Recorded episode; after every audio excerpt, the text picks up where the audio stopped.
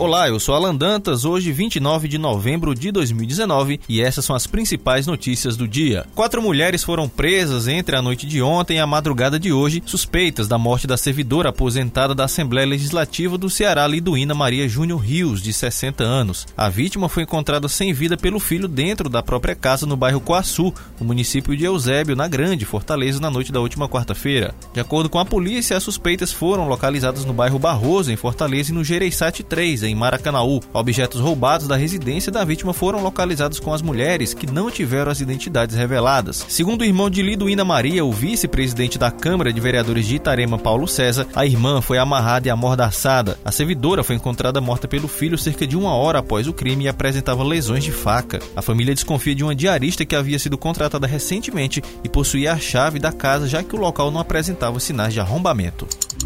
Hoje é o último dia de atendimento do mutirão do Tribunal Regional Eleitoral para o cadastro da biometria em Fortaleza. Em última reunião, o órgão divulgou que vai reforçar o policiamento nas filas e principalmente no momento da entrega de senhas, a fim de evitar a prática de venda das mesmas. Duas pessoas foram presas por venderem lugares na fila no VaptVupt do Antônio Bezerra. O mutirão do TRE no centro de eventos segue até as 5 horas da tarde de hoje, além de outros pontos onde acontece o atendimento por ordem de chegada, como o posto do TRE no Parque das Crianças, no centro, e nos VaptVupt de Antônio Bezerra na Messejana. O TRE divulgou também que, encerrado o prazo para a biometria, vai ser iniciado atendimento para regularização do título, no caso dos eleitores que não tiverem feito a biometria e que correm o risco de terem o título cancelado.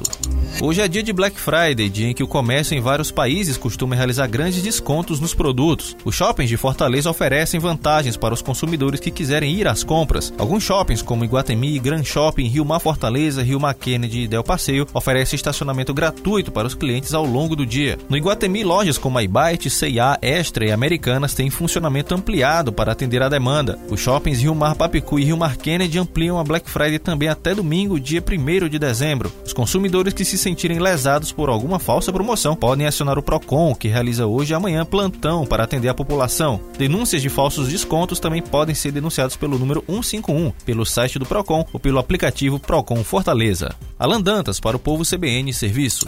Uma mulher deu à luz a um menino dentro de um carro de aplicativo na madrugada de hoje em Fortaleza. Segundo o motorista do carro, Reginaldo Soares, de 43 anos, a passageira solicitou o serviço no bairro Maraponga e cerca de 2 quilômetros depois a criança nasceu. Reginaldo conta que o bebê nasceu sem complicações e que logo depois levou a mãe e o filho ao Hospital Gonzaguinha do bairro José Walter. Ele informou que manteve a tranquilidade na hora do parto e que só saiu do hospital quando soube notícias do estado de saúde da mãe e do bebê. A mãe, identificada apenas como André, estava acompanhada de uma familiar e de uma amiga.